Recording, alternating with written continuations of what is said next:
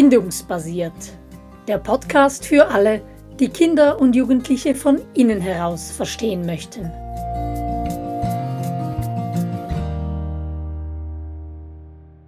Stolpersteine im selbstbestimmten Lernen. So heißt die neue Podcast-Serie von Bindungsbasiert. Ja, und ich bin Simona und ich freue mich sehr, dieses Feld des selbstbestimmten Lernens mit Dagmar Neubronner zu erforschen.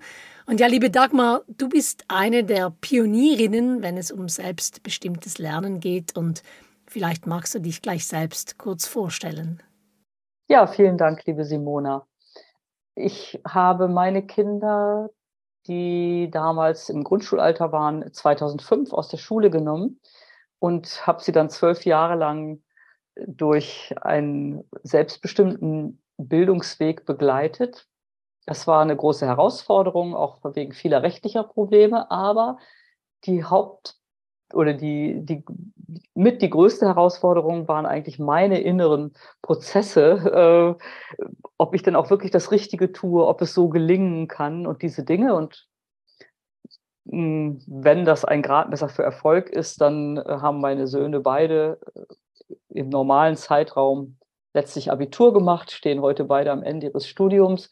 Also insofern hat es schon mal geklappt. Ich habe ihnen nicht alle Wege verbaut und habe mich aber, um zu verstehen, warum denn überhaupt Schule so problematisch ist für viele Kinder und wie sich denn Kinder eigentlich wirklich entwickeln, sehr intensiv mit Entwicklungspsychologie befasst, wie du ja auch, Simona.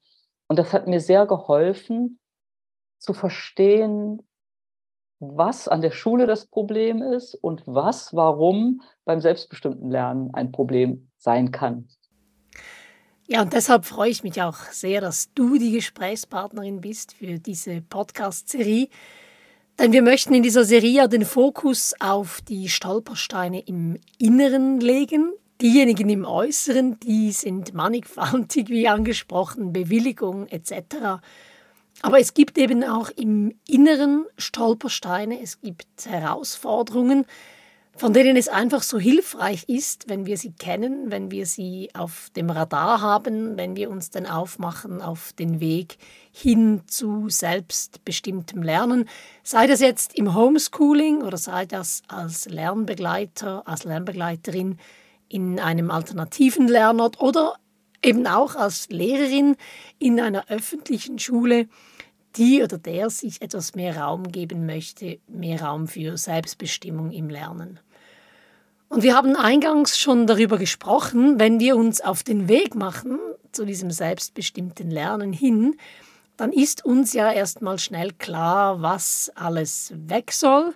Der Druck beispielsweise, die Noten, die Stundenpläne, dass alles in 45 Minuten reinpasst und alle das Gleiche zur gleichen Zeit machen. Das ist uns schnell mal klar, dass was weg soll. Und wir stellen uns aus entwicklungspsychologischer Sicht eben auch die Frage und möchten das auch betonen, dass es so wichtig ist, dass wir auch gewisse Dinge hinzufügen, also Dinge, gewisse Aspekte. Und Bindung gehört da ja sicher dazu. Ja, Bindung ist eine wichtige Zutat. Und, und ich möchte nochmal darauf eingehen, was du gesagt hast. Man kann nicht nur das, was man nicht mehr möchte, wegnehmen.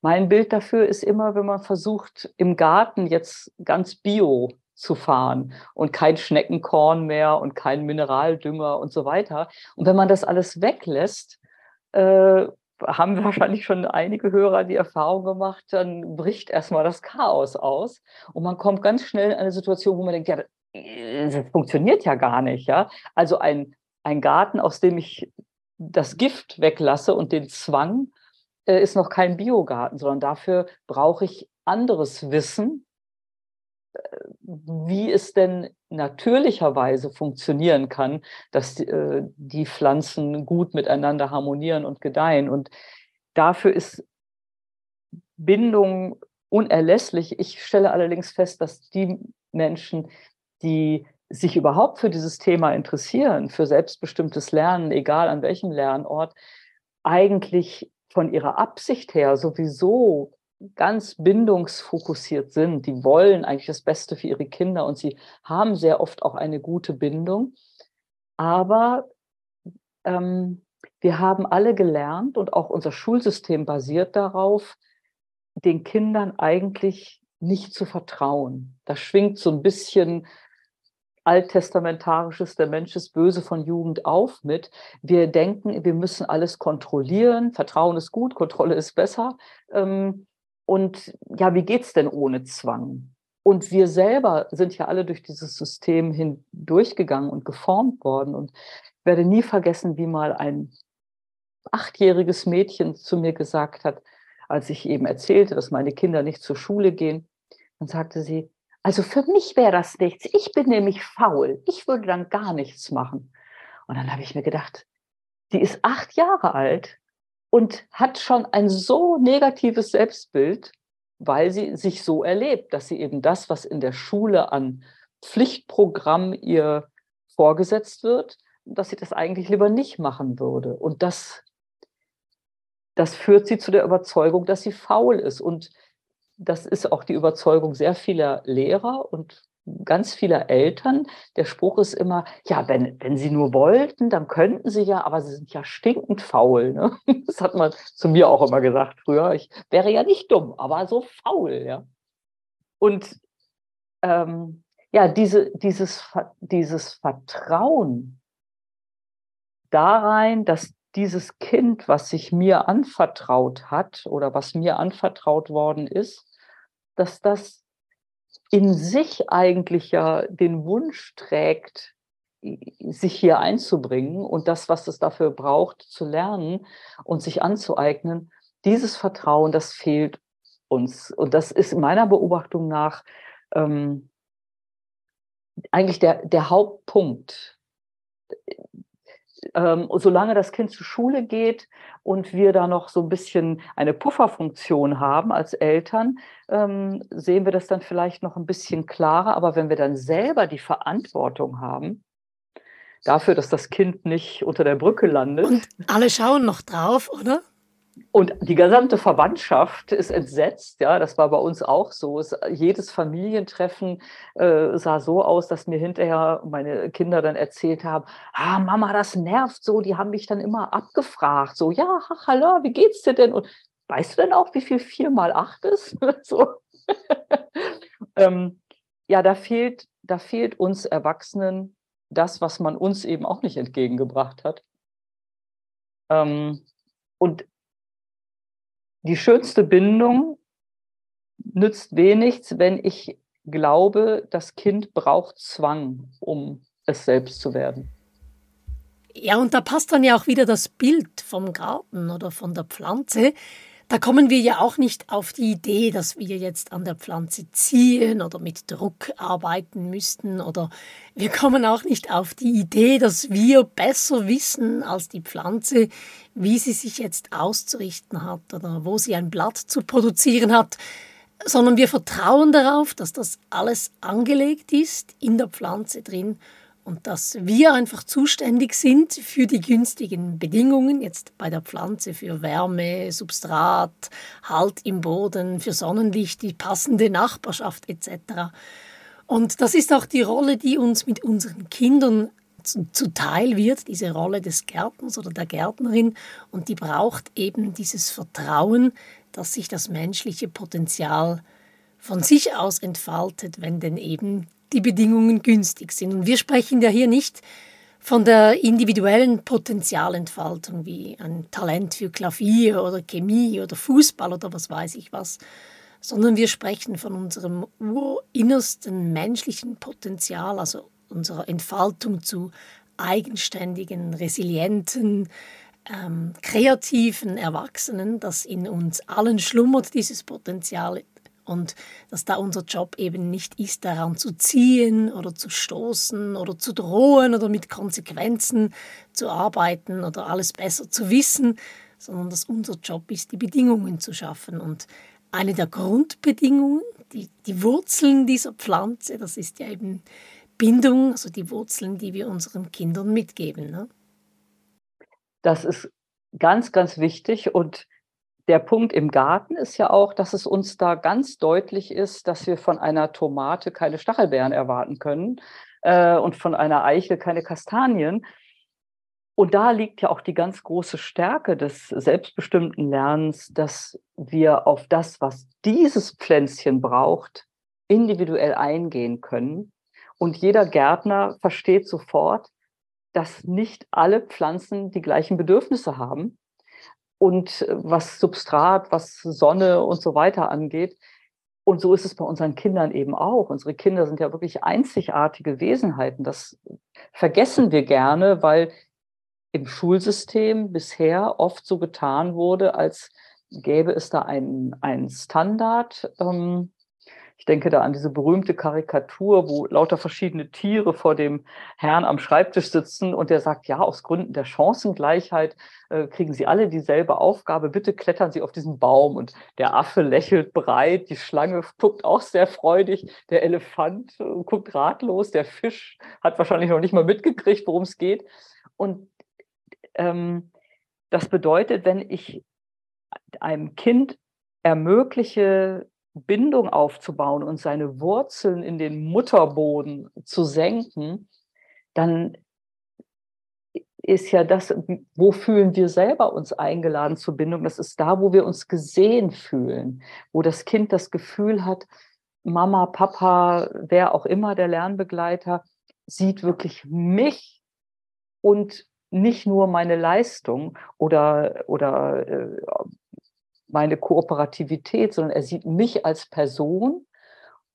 Und wie das jetzt mit dem Lernen klappt oder nicht klappt, ja, das ist auch ein wichtiger Punkt, aber das ist nicht alles. Und ähm, uns zu erlauben, dass wir unsere Kinder auch lieb haben dürfen und auch nett zu ihnen sein dürfen, wenn sie gerade nicht so gut funktionieren. Das ist das in meinen Augen große Geheimnis guter Bindung und eines weichen, warmen Mutterbodens. Denn das Problem ist ja immer, dass, dass wir alle mehr oder weniger gelernt haben, wenn wir nicht funktioniert haben, dann wurde die Stimme streng und das Gesicht finster von unserer geliebtesten, wichtigsten Bezugsperson. Und dann, als ich vor langer Zeit klein war, hieß es dann wirklich, du warst böse, Dagmar war böse und jetzt ist, ist, ist sie denn jetzt wieder lieb? Das heißt, meine gesamte Persönlichkeit hing an, an einem Verhalten. meiner Leistung und, mein, und meinem Verhalten, ne, meiner Performance. Und das ist kein warmer, weicher Mutterboden.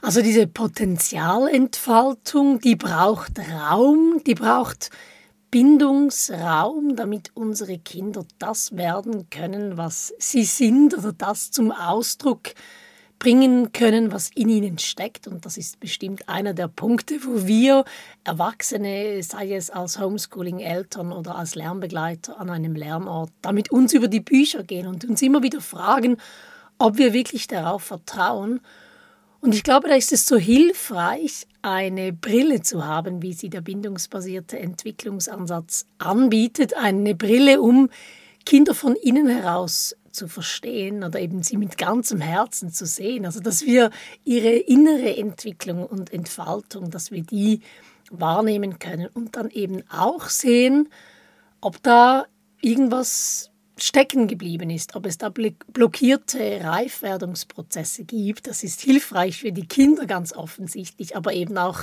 beruhigend für uns zu wissen, dass wir das wahrnehmen können, wenn sie stecken bleiben. Und ich glaube, gerade dann, wenn diese zahlenbasierten Messlatten wegfallen, also absolvierte Arbeitsblätter oder Prüfungen oder so, die wir brauchen, um Kinder ähm, zu sehen in der öffentlichen Schule.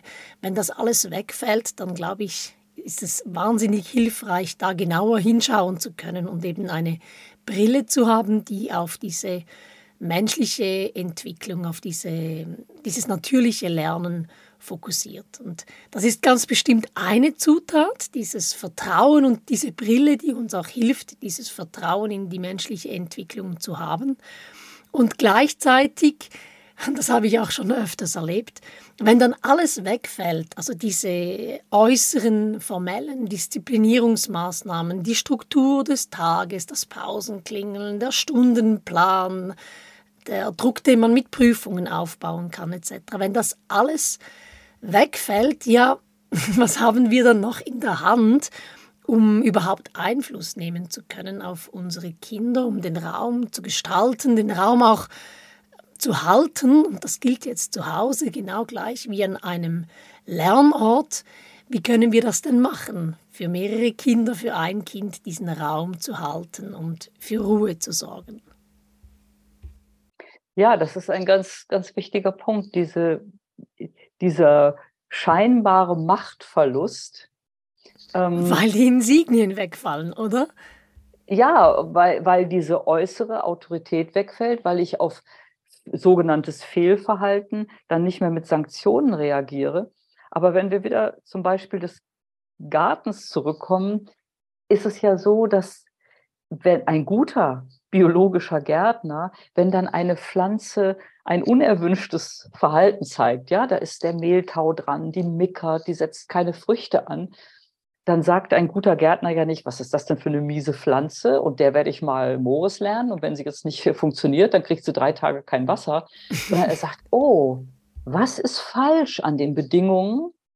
Was kann ich, wie kann ich sie unterstützen, damit sie mit dieser Neigung zum Mehltau oder was es jetzt ist, fertig wird? Und, und dann können wir im Grunde die unangenehmen Symptome, die uns nicht gefallen, weil sie dem Kind nicht gut tun und weil sie für uns anstrengend sind, können wir als, als Information nehmen. Und dann ist das, was vorher das zu bekämpfende war, ist auf einmal eine Rückmeldung. Ach, guck mal, dieses Kind kann äh, sich überhaupt nicht ruhig hinsetzen, kann sich gar nicht konzentrieren. Und dann kann ich gucken, was fehlt denn diesem Kind? Was fehlt dem Kind, um sich so entspannen zu können?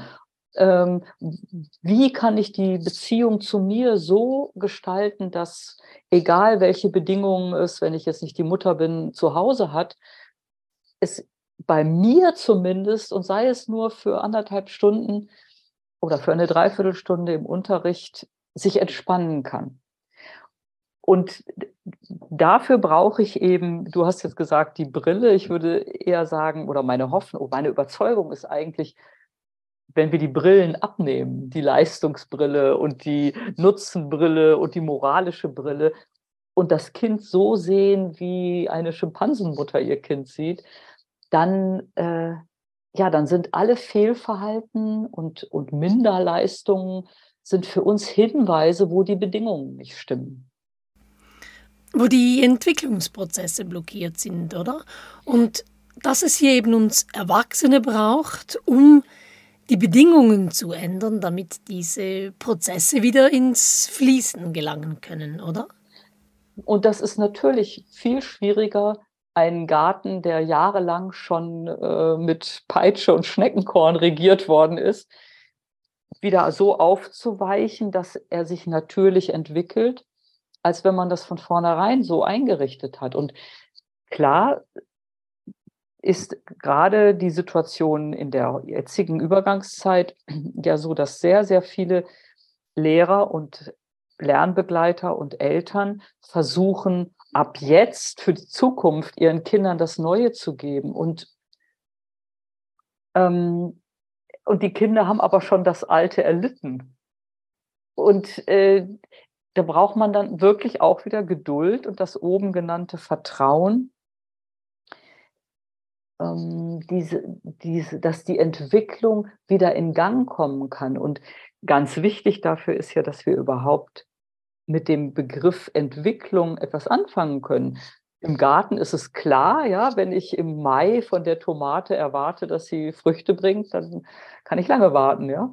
Ähm, oder wenn ich eine Pflanze gerade verpflanzt habe, das war ein Beispiel, was Gordon Neufeld, der all dieses entwicklungspsychologische Wissen ja wunderbar zusammengefasst und auf den Punkt gebracht hat, gerne brachte, äh, dass wenn eine Pflanze verpflanzt worden ist, dass man dann nicht erwartet, dass sie große Leistungen bringt, sondern dass man erstmal die neuen Wurzeln fördern muss. Und und alles andere zurückschraubt. Das heißt, nach einem Umzug oder nach einer Trennung innerhalb der Familie oder nach solchen Ereignissen, die das Kind belasten und für das Kind eine Trennung darstellen, ähm, ist es klug, wenn ich meinen Anspruch auf Leistung erstmal zurückfahre und sage, das Kind muss jetzt erstmal wieder Wurzeln fassen.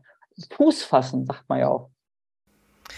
Ja, und das gilt eben auch, wenn wir Kinder aus der Schule nehmen oder wenn wir in schulischen Settings, in Lernorten umschwenken und mehr Freiheiten geben, dann braucht es Zeit und es braucht Raum, so wie der Mehltau, der verschwindet ja auch nicht über Nacht, der braucht eine gewisse Zeit und es braucht die Weisheit und die Geduld des Gärtners, um den Fokus richtig zu legen, aus unserer Sicht auf die Wurzeln, damit diese Pflanze oder eben das, das Kind zur Ruhe kommen kann. Und gerade wenn wir jetzt von Kindern sprechen, die in der Schule waren, dass diese Kinder auch wieder ein Gespür dafür entwickeln können, wer sie eigentlich sind, was sie möchten, was sie zum Ausdruck bringen könnten, was sie überhaupt interessiert, dass sie jetzt nicht mehr gegen alles opponieren müssen. Und das ist ja auch wahnsinnig anstrengend und eine riesige Herausforderung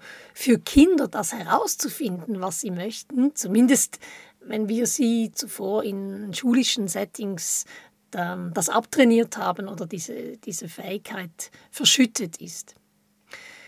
Ja, und auf genau all diese Stolpersteine gehen wir in unserer gemeinsamen Podcast-Serie ein. Und in dieser ersten Folge, um das nochmals so zusammenzufassen oder abzurunden, haben wir ja davon gesprochen, was die Hauptzutaten sind für selbstbestimmtes Lernen, wenn eben all das wegfällt, was vorhin Struktur und Disziplin und so gegeben hat.